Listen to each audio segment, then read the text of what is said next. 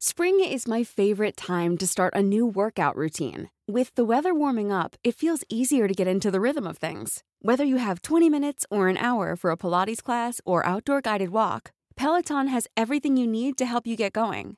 Get a head start on summer with Peloton at onepeloton.com.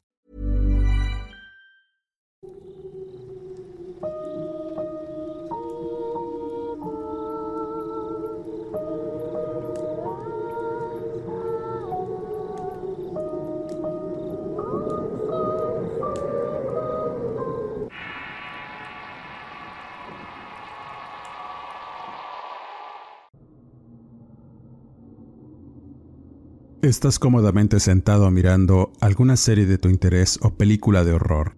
Te encuentras en penumbras y en instantes miras un movimiento apenas perceptible que te hace voltear hacia algún lado de la habitación. Podrías jurar que viste a alguien oscuro y sombrío, pero no hay nada ahí. Concentras tu atención en la televisión y momentos después están ahí de nuevo las sombras. Levantas la vista rápidamente y esta vez miras una forma humana. Alguien está ahí y pasa rápidamente sobre la pared del fondo y desaparece ante tu mirada incrédula. Tu mente comienza a analizar. ¿Qué fue eso? ¿Era una sombra producto del juego de luces? ¿Tu imaginación agudizada por la sugestión o un fantasma? Tal vez fue algo que parece ser un fenómeno en expansión. Apariciones que se conocen como gente sombra. Quizás este sea un fenómeno antiguo con un nuevo nombre que ahora se está discutiendo más abiertamente, en parte gracias a Internet. O tal vez sea un fenómeno que, por alguna razón, se está manifestando ahora con mayor frecuencia e intensidad. Soy Eduardo Liñán, escritor de horror, y este es el Horrorcast de Relatos de Horror. Antes de seguir, suscríbete al canal y activa las alertas. Continuamos. Los estudiosos del tema, quienes están experimentando y estudiando el fenómeno de la gente sombra, dicen que estas entidades casi siempre solían verse de reojo y muy brevemente, pero cada vez más, las personas comienzan a verlos de frente y por periodos de tiempo más largos. Algunas personas afirman que incluso han visto ojos, generalmente rojos, facciones del rostro que son verdaderamente inquietantes, y otras características que lejos de ser amables, te provocan el mayor de los temores. En últimos años estos seres han adquirido fama debido a las constantes historias de sus apariciones, existiendo una buena cantidad de ideas e hipótesis, desde seres extraterrestres hasta fantasmas, o seres interdimensionales viajeros en el tiempo y algunos otros creen que los demonios son los responsables de todos estos fenómenos entre otras teorías que van de acuerdo a la experiencia sufrida por un encuentro con gente sombra. Lo cierto es que nadie hasta ahora se ha puesto de acuerdo en la naturaleza y el origen de estas figuras, pues no hay una forma de probar o refutar ninguna teoría sobre un fenómeno que es tan misterioso, que sucede tan rápido y sin previo aviso. A la ciencia le resulta virtualmente imposible catalogar o estudiar tales fenómenos de forma metódica. Todo lo que podemos hacer en este momento es documentar experiencias personales y tratar de reconstruir lo que podría ser el fenómeno de la gente sombra. Tal vez sea un viejo misterio que se vuelve más reconocible. O tal vez represente una puerta hacia y desde diferentes planos de la existencia, o tal vez simplemente sean solo sombras. Este fenómeno sobrenatural implica la manifestación de entidades de negro aspecto que suponen una presencia oscura en la realidad. Son por lo general de aspecto humano con rasgos muy característicos. Según los testigos, por lo general se ven solo de reojo, para desaparecer después cuando se intenta mirarlos directamente. Aunque, y en la actualidad podemos encontrar distintos testimonios que afirman haberlos visto de frente y con dimensiones que salen de toda proporción. Existe de igual forma la afirmación de que la gente sombra puede moverse a través de las paredes, pisos o techos, presentándose dos tipos con más frecuencia, el llamado hombre del sombrero, una entidad que en apariencia lleva un sombrero de ala ancha sobre su cabeza, y otra de las características más vistas es el encapuchado una entidad de aspecto siniestro de manto negro cuya cabeza está coronada con una gran capucha. En la mayoría de los testimonios que he recogido en cuanto a la gente sombra, las personas comentan que generalmente aparecen por breves instantes, segundos que pudieran parecer mucho tiempo en perspectiva, y otros coinciden en que resulta imposible distinguir un rasgo físico, facial o de cuerpo, pues la aparición es totalmente oscura. Hipótesis sobre la naturaleza de sus apariciones son variadas. Las más aceptadas afirman que son seres psíquicos creados después de un evento de gran angustia o muerte. Otras voces afirman que, y comúnmente aparecen cuando un sitio o una persona está bajo una influencia energética de bajo nivel, producto de alguna práctica esotérica, brujeril o de magia negra que libere o invoque energías que toman este aspecto oscuro y difuminado. Otra propuesta es que estos seres pueden desplazarse entre dimensiones y lo que vemos es realmente una impresión de su estadía en nuestra dimensión. Al igual que con los fantasmas, la mayoría de los científicos son extremadamente escépticos acerca de la existencia de la gente sombra. Parece que el fenómeno se puede atribuir a una mezcla de paria y dolia, la tendencia a ver patrones en todas partes, y la naturaleza de baja resolución de la visión periférica también se sabe que la hipnagogia, el estado mental inusual entre la vigilia y el sueño, produce alucinaciones de entidades parecidas a personas, acompañadas de sentimientos de inquietud y falta de control. Muchos escépticos afirman que la hipnagogia es eh, probablemente responsable de la mayoría de los informes de abducciones extraterrestres, por lo que la gente sombra sería otro fenómeno atribuido a este estado alucinatorio hasta que se produzca un video o una muestra convincente de gente sombra, parece que es poco probable que la mayoría de la gente tome el efecto como algo genuinamente sobrenatural. Varios testigos creen que la gente sombra actúa como guardianes benévolos que nos ayudan y nos guían. Muchos otros tienen dudas sobre la esencia maligna enfocada a hacernos y provocarnos el mayor de los terrores. Originalmente se creía que la gente sombra eran fantasmas, pero las historias contadas a lo largo del tiempo nos dan una idea de que estos seres son un tipo de figuras interdimensionales de los cuales fantasmas es solo una subcategoría dentro de los fenómenos sobrenaturales. Lo único que podemos esperar es que exista una investigación seria que nos brinde una comprensión más clara de la naturaleza y la composición de esta gente sombra personas oscuras y misteriosas que sin duda crean una gran fascinación cuando escuchamos hablar de ellas y nos provocan el mayor de los temores. ¿Has tenido un encuentro con estos llamados gente sombra? ¿Has estado frente a la presencia de un hombre del sombrero o un encapuchado? Déjame saber tu experiencia en la caja de comentarios de este video. Continuamos. Finalmente, y en el relato relacionado, contaré una historia truculenta, una situación bastante extraña que involucra a la llamada gente sombra y que afectó las vidas de varias personas, dejando un testimonio inequívoco de que estas presencias son reales y de algún modo están ahí, al acecho, aguardando un momento de malas emociones y situaciones de las que se alimentan y las vuelve más fuertes. Como siempre, la veracidad de las palabras contenidas en este relato queda en su apreciable y atinado criterio. Esta historia involucra a una joven mujer que actualmente se dedica a la política, ocupando un lugar importante en un Congreso estatal como diputada. En sus inicios, y luego de formar parte de un partido por invitación, se enroló en diversas actividades que buscaban, además de tener más gente afiliada, repartir apoyos estatales para personas de bajos recursos.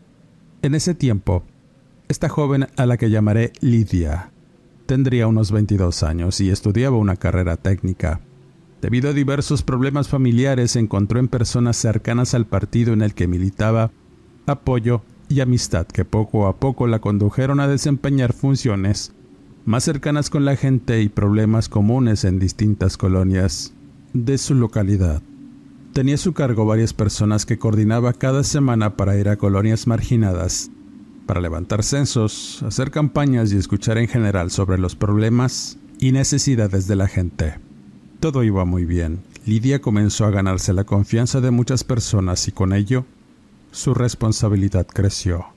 Al acercarse la temporada de elecciones, a Lidia le tocó coordinar una campaña en una colonia que antiguamente había sido una invasión y en ese momento era una de las más inseguras y marginadas de todo el estado.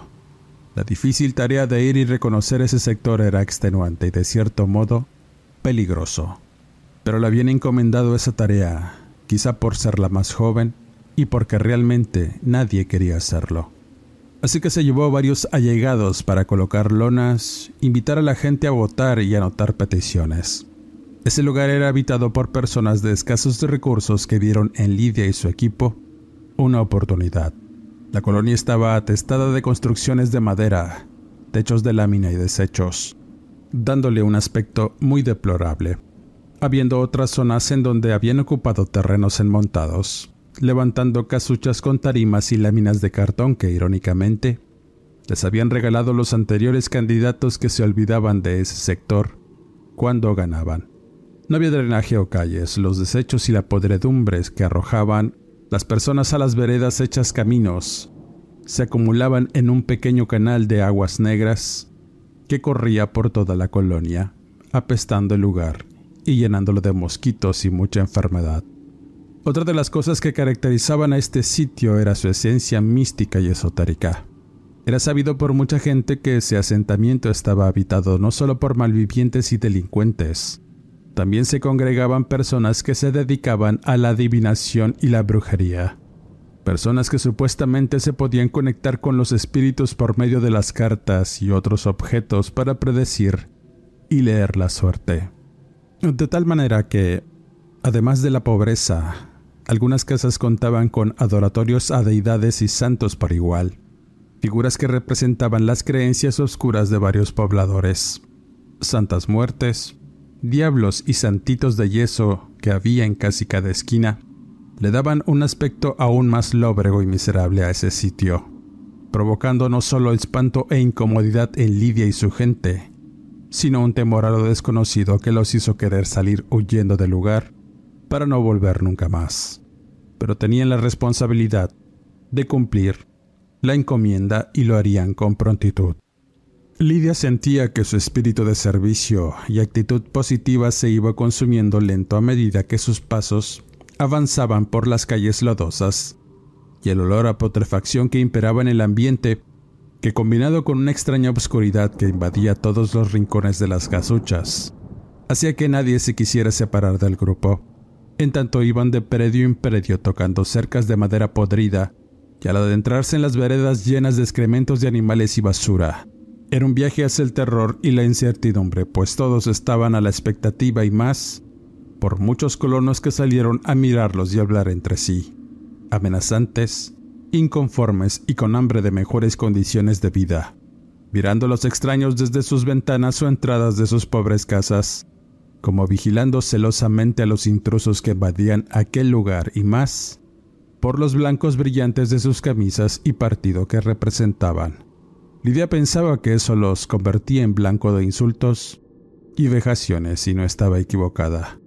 Poco a poco fueron avanzando entre manzanas y conversando con varias personas, hasta que finalmente les quedaba una manzana con varias casitas que se habían levantado en el lecho seco de una antigua laguna, y era por mucho el peor lugar de todos. Nadie quería adentrarse en esa zona, solamente Lidia lo quiso hacer, y aún con cierta indisposición lo tuvo que realizar. En ese sitio vivían solamente dos familias, y una mujer de la tercera edad que según la señora que entrevistaba, se dedicaba a hacer limpias y curar males de ojo. De ahí sacaba para comer. Vivía con una nieta que lavaba ajeno y quizá la podría encontrar a esa hora. Era algo tarde y Lidia se dispuso a recorrer el lugar. Después de tocar en las casas de las familias y no obtener respuesta, se dirigió a la de esta señora a la que los colonos llamaban Doña Panchita y su nieta Esther. Al llegar a esta casa hecha de palos de otata y lámina, fue una situación que produjo malestar en la joven. Miraba como varios puercos se peleaban por desperdicios pestilentes que recién se les había arrojado en una tinaja desvencijada. Al fondo se podía ver la casa de la señora Panchita. estaba sumida a unos centímetros bajo el nivel del piso. No tenía puertas o ventanas, solo telas mugrosas que ondeaban con el viento de la tarde. Luego de saludar y pensando que tampoco habría nadie, Lidia se da la media vuelta, pero antes de irse escuchó una voz femenina atrás de sí, y al voltear, notó la presencia de una joven andrajosa y descalza. Tenía los cabellos apelmazados de mugre. Su mirada era de desconcierto, pero además tenía un semblante hambriento y hostil. Lidia se presentó y la joven la invitó a pasar, cosa que no le agradó, pero notó que sus compañeros estaban atentos a lo lejos, así que ya estaba acostumbrada a los malos y pestilentes lugares hundidos en la pobreza, y ese no sería la diferencia, así que entró con algo de cautela. Caminó entre el chiquero rodeando a los cerdos que parecían tener un festín, y al entrar en la casucha se llevó la mano a la nariz por el hedor. Todo el ambiente olía a aceite rancio y suciedad. Al fondo, se podía ver una cama vieja con un colchón percudido, además de una pequeña cocina llena de suciedad y una mesa con un par de sillas de plástico ennegrecido. En otro extremo había cosas raras como hierbas y muchos frescos de vidrio vacíos que se acumulaban entre la suciedad. Lidia se sentó y notó cómo la tierra compactada que había por piso ensuciaba todo. Además, la joven Esther tenía un comportamiento errático sin poner atención a nada de lo que se le preguntaba, manifestando un resquemor por su pulca presencia, algo que la hacía rascarse la cabeza compulsivamente y contestar con monosílabos, hasta que sirvió un poco de café en unos pocillos despostillados. Lidia no quiso probarlo, pues se notaba que tenía algún tipo de insecto que se mezclaba con la humeante bebida. Esther le contó a la joven la creciente necesidad que había en el lugar. Ella y su abuela apenas se sostenían de vender cosas usadas y hacer trabajos esotéricos para lo que se consideraba buena, pues era una bruja según sus palabras. Sintiendo un poco de curiosidad, preguntó cómo era esa actividad y si cobraba por ello. Estar mirando hacia la calle, con algo de cautela, le dijo a Lidia que la siguiera al cuarto de las limpias, el sitio donde su abuela hacía sus trabajos y encargos, y ambas mujeres condujeron sus pasos al patio trasero donde había varios platanares y un manglar que se levantaba a la orilla de un canal de aguas negras. En silencio, caminaron por ese lugar hasta llegar a un cuartucho y al entrar, Lidia casi se va de espaldas al mirar todo lo que contenía ese pequeño lugar. Había una estantería con decenas de frascos de mayonesa cuyo contenido eran negros líquidos y entre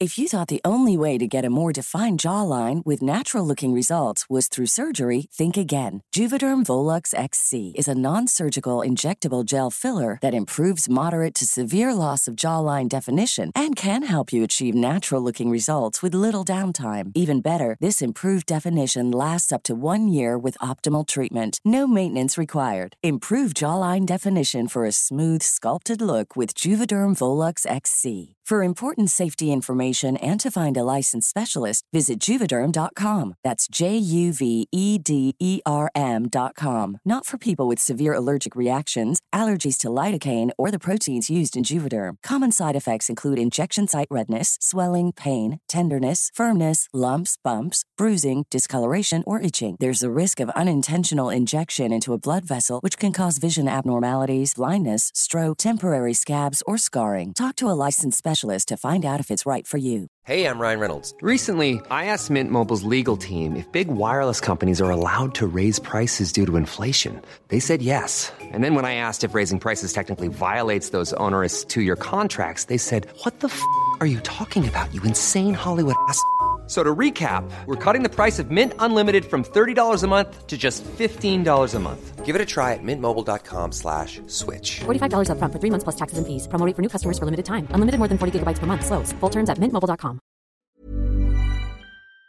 Estos se asomaban despojos de diversos animales pequeños, pudiendo ver cabezas de pollo, gatos y dientes que se acumulaban dentro de estos habiendo otros más que contenían pequeños huesos que no quiso preguntar de qué eran. Lidia sentía una profunda sensación de pánico en su interior al mirar esas cosas extrañas. El malestar y las náuseas producto del nerviosismo que poco a poco fue en aumento que a medida que permanecía en ese lugar, la hizo casi doblar las piernas y mientras recuperaba el aliento, Esther se reía con una sonrisa de dientes manchados en tanto mordía un trapo mugroso. Lidia estaba a punto de salir huyendo cuando la mano huesuda de Esther la toma y le dice, Mira, ahí tiene a un enemigo la abuela Panchita. Es que le ayuda en sus brujerías y cuando necesites algo ven y déjale 50 pesos y te ayudará. Así le paga la gente aquí, es lo mínimo. El dinero ni lo conocen, comentaba burlona Esther. La joven no había notado algo muy especial entre toda esa locura esotérica que miraba con estupor. Colgado sobre la pared de palos, estaba una tela negra que asemejaba un manto que cubría algo extraño. Debajo de esa tela percudida estaban los restos putrefactos de un cadáver que tenía tiempo de descomponerse. La calavera aún tenía piel pegada y restos de cabello. Había perdido ambos ojos quedando un par de cuencas vacías que parecían mirar al horizonte en tanto su quijada con algunos dientes apenas se sostenía del cráneo, dando la impresión de que emitía un grito de auxilio. Su piel parda y aceitosa había cedido a la gusanera y las cucarachas que se anidaban en algunos huecos que revelaban las costillas. Hacía tiempo que había perdido toda la parte inferior, dejando entrever restos de la columna e intestinos secos que se pegaban al manto negro. En ese momento, Lidia sintió un terror profundo al mirar aquella horrible escena. No podía discernir qué estaba pasando y el problema tan evidente que se le vino encima al ver aquel cadáver. Y Esther tan solo se burlaba del espanto de la joven y la hizo retroceder cuando su rostro se puso tenso y abrió los ojos con espanto. Al escuchar la voz ronca de su abuela, había regresado con más desperdicios para los puercos y enseguida Lidia notó como una mujer de avanzada edad se dirigía al cuarto con evidente molestia y tomando una vara de carrizo para arremeter en contra de Esther, dándole azotes e insultándola por haber permitido entrar a Lidia, la cual se llevó las manos al rostro al mirar cómo esa frágil y siniestra anciana abusaba de su nieta que suplicaba entre gritos de dolor que ya no le pegara. Luego de dejar a la nieta maltrecha y doliéndose por los golpes, la anciana se cubrió la cabeza con una pañoleta negra y miró con odio a Lidia. Su rostro marcado por las arrugas y una boca desprovista de dientes emitió una mueca de desprecio en tanto le reclamaba a la joven su presencia lo que consideraba un lugar sagrado. Aún con la vara en la mano, se abalanza en contra de Lidia con intención de darle un azote, y la joven da un paso hacia atrás con el brazo levantado para defenderse pero ese movimiento hace que su cuerpo golpee la estantería y derriba algunos frascos en el suelo. Pero uno de estos estaba mal tapado y llegó a caerle en el hombro, derramando el asqueroso contenido en su humanidad y blanca blusa del partido. Sintió en ese momento que la piel le comenzó a arder en tanto el hedor del contenido del frasco la hizo devolver. La anciana permanecía sin moverse y riéndose de la situación mientras le advertía que por impertinente iba a tener mucho sufrimiento. La joven desesperada sale corriendo del cuartucho sin detenerse, buscando ayuda y gritando a su equipo para que la vinieran a auxiliar. Se le hizo eterno llegar al camino donde las personas que la apoyaban corrieron para ver qué sucedía. Hubo un momento caótico que colocó a la joven en una crisis nerviosa teniendo que quitarse la camisa y parte de su ropa al no soportar el contacto con la asquerosidad del frasco y los restos de algo que se le había pegado en la piel. Mientras escapaban de esa horrible colonia, la joven pedía desesperadamente que la ayudaran, que algo le ocurría y que esas mujeres habían cometido un crimen horrible. Nadie se explicaba por qué decía esas cosas y caminó al hospital. Perdió el sentido de la realidad y se desvaneció sin saber nada más. Al despertar estaba en un pulcro cuarto de hospital. Una enfermera revisaba el catéter del suero y unos compañeros estaban ahí. Había sufrido una crisis nerviosa, además de diversas lesiones y una infección en la piel por el contacto con el líquido del frasco. Después de recobrar la cordura, reportó la situación con funcionarios del partido, los cuales decidieron investigar la situación en la colonia en tanto la daban de alta. dándole unos días de licencia para que se recuperara y volver a continuar con su coordinación de campaña. De tal suerte que regresó a su casa. En ese tiempo vivía con sus padres, un par de personas mayores que siempre vieron por ella. Enterados de la situación dejaron que su hija descansara libre de tensiones y problemas, por lo que debía permanecer en su habitación en tanto se recuperaba, y a partir de ese momento, el infierno comienza en la vida de Lidia. Esa misma noche, la joven estuvo sufriendo de interminables y horrorosas pesadillas que la devolvieron a esa casucha y a mirar el rostro avejentado de la bruja Panchita y su nieta Estar, burlándose de su desgracia y de cómo su cuerpo sumergido en suciedad se iba hundiendo lento. Precisamente dentro del frasco de cristal donde los despojos de animal y el cráneo del cadáver colgado en la pared surgían de ese caldo macabro. Evidentemente despertaba alterada por esos escalofriantes sueños que la dejaban empapada en sudor y con el corazón saliendo de su pecho, teniendo que encender la luz para tratar de calmarse y poder dormir. Su mente estaba trastornada por la experiencia, así que se puso a rezar. Escuchaba la televisión encendida, su padre a veces se quedaba dormido mirándola. Se levantó y repasó en su cabeza los eventos. La imagen del cadáver en la pared no la dejaba estar tranquila y eso pensaba cuando la luz de pronto se va, dejándola a oscuras y con un sentimiento de sobresalto que la hizo temblar. Las voces susurrantes de sus padres al intentar encender unas velas la hicieron acercarse una cómoda para hacer lo mismo, recordando que tenía unas aromáticas y al encenderlas, la tenue luz resultante reveló algo dentro de su habitación.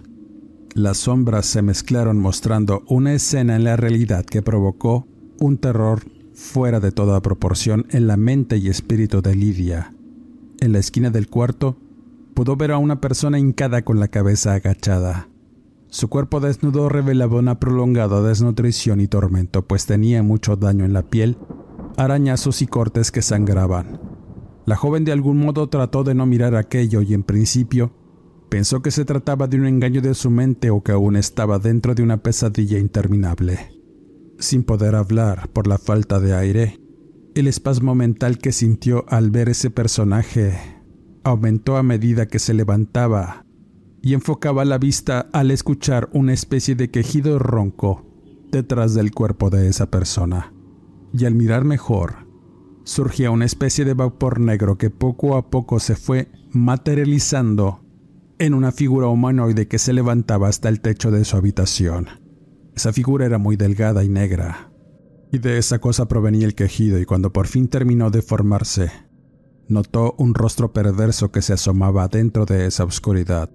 Era espantoso, con una mueca que le hacía doblar la cabeza por un lado para no topar con el techo, de ojos saltones y una risa cadavérica desprovista de algunos dientes que parecían sonreír con morbo. Eso provocó que Lidia sintiera una emoción de empequeñecimiento al mirar esa cosa suspendida en el techo y cuando el terror la dejó completamente petrificada.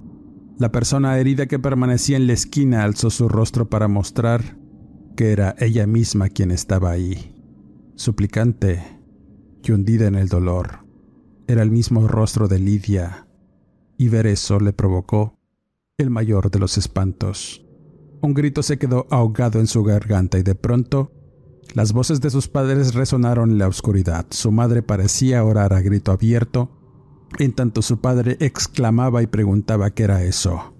En ese momento, y haciendo un gran esfuerzo por ayudar a sus padres, Lidia corrió hacia la puerta sin mirar la escena dantesca y sale al pasillo oscuro donde, al fondo, pudo observar la luz de las velas que iluminaba con débiles destellos.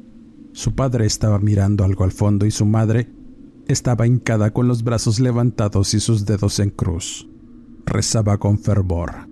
Lidia corrió para ver qué estaba pasando y paró en seco apenas llegó a la sala. El juego de luz y sombra reveló una enorme figura negra. Una mancha en la realidad cuyo aspecto asemejaba a un hombre corpulento que vestía un negro manto y un amplio sombrero de ala ancha. Despedía una aura negra que parecía envolverla con vapores que emanaban de su enorme y espeluznante presencia. Eso era lo que tenía a sus viejos hundidos en el terror, al igual que Lidia, la cual no pudo controlar su cuerpo orinándose encima en tanto los temblores la hacían doler los huesos. No comprendía qué estaba pasando, quería creer que todo se trataba de una pesadilla, pero en cuanto su madre se levanta del suelo y la abraza, supo que todo estaba sucediendo en la realidad. Era imposible, horripilante y cuando todo parecía volverse peor. Toda la familia se abrazó para no mirar la negra presencia que cubría todo el área de la sala, apagando las tenues velas y colocando a las personas en un torrente helado de pánico que los hizo sentir mal de todos sus sentidos, hasta que finalmente esa sombra se difuminó dejando tras de sí sollozos, rezos y mucha angustia. Tanto Lidia como su familia tuvieron que salir huyendo de su casa para refugiarse con un hermano de la señora, pero fue inútil. Tanto la joven como sus padres no dejaron de sentir el miedo y percibir en la oscuridad de esas presencias en todas partes. Era como si esa pestilencia que recordaba en la casa de doña Panchita la persiguiera a todas partes, bañándose continuamente para quitarse el hedor de los líquidos que se derramaron en ella y la infección en la piel que no cedía con ningún tratamiento. Luego de varios días de estar sumergida en el miedo y la locura, pudo regresar al búnker de campaña para continuar con su trabajo, pero sus compañeros notaron que estaba muy cambiada.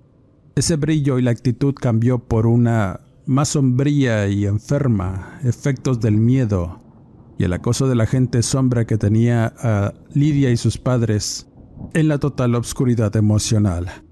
Ella contó su experiencia a personas de confianza, las cuales de inmediato se trasladaron a la colonia marginal en compañía de autoridades para comprobar los dichos de su compañera, la cual también pidió ir a pesar del temor. Quería de algún modo sentir que por lo menos apresaran a las mujeres y tenía la intención de saber qué fue aquello que se había derramado sobre ella, y la hizo experimentar las más horribles pesadillas y visiones de negras presencias que la acosaban día y noche. Al llegar al predio, con sorpresa miraron que la casa de doña Panchita y su nieta Esther estaba en el abandono y en ruinas. Tenían muchos días de haberse ido, según los vecinos del lugar. Una noche simplemente llegaron con un carretonero y subieron sus cosas para irse a otro lugar. Nadie sabía, o por lo menos, nadie quería decir nada.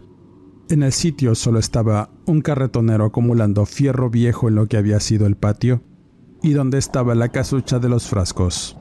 Ahí ya no quedaba nada. Solo vestigios de esas cosas asquerosas y un pedazo de tela negra que sugería era el manto que cubría los despojos del supuesto enemigo de doña Panchita. Lidia no perdió la oportunidad de preguntarle al carretonero si no sabía qué era todo eso. El hombre la miró a los ojos y respondió. Esos frascos eran donde guardaba las magias negras y maldiciones que le encargaba la gente de aquí. Por eso esta colonia pesta iniquidad y odio. Todos tienen envidia y si alguien llega a tener más que otro, es común que le pidieran a Panchita un encargo. Ahí los acumulaba, en frascos. La gente le pagaba 50 pesos por joderse a otra.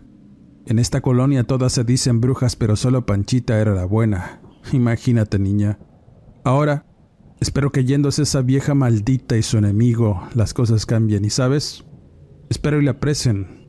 Esa pobre niña, Esther, no es su nieta en realidad, es hija del enemigo que mató hace años con brujería y recogió esa pobre muchacha, poniéndola a pedir limosna y a hacer otras cosas indecibles.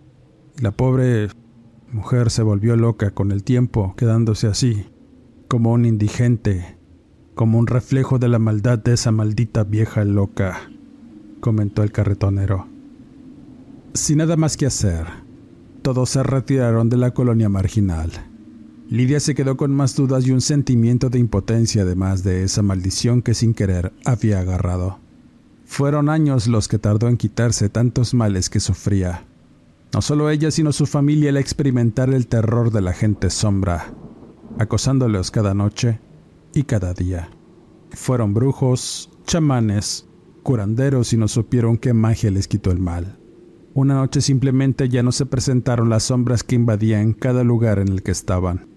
Lidia y sus padres dormían en la misma habitación cada noche, sufriendo una tremenda ansiedad y mucha tensión al momento de acostarse, momento en que las manifestaciones de lo sobrenatural tomaban lugar. La joven Lidia poco a poco recuperó su vida y continuó en la política, prosperando y escalando peldaños hasta hacerse de una diputación y varios cargos públicos. De igual forma y como aquel carretonero vaticinara, el destino de la colonia marginal cambió. La prosperidad llegó y en la actualidad esa colonia dejó atrás su pasado de miseria y violencia. La diputada comenta que a veces puede sentir la fría presencia de la gente sombra en su vida esa pestilencia que recuerda cuando se presenta, es señal inequívoca de que están cerca, o aparecerán de pronto las sombras, por lo que aún duerme con la luz encendida, y siempre duerme con lámparas y velas por si repentinamente se queda sin luces, cosas que continuamente suceden. Con esta historia cierro este podcast. Quisiera mandar saludos cordiales al pastor Julio Andrada y los hermanos Daniel, Francisco, Carlos y Hugo, los cuales puntualmente están atentos a cada emisión. A las niñas Laura, Ana, Fátima, Melissa y Albertina por ser pequeñas cazafantasmas y fans del Horrorcast. Dale like, comenta, comparte, suscríbete al canal y activa las alertas. Soy Eduardo Liñán, escritor de horror. No me despido y nos escuchamos en el siguiente podcast.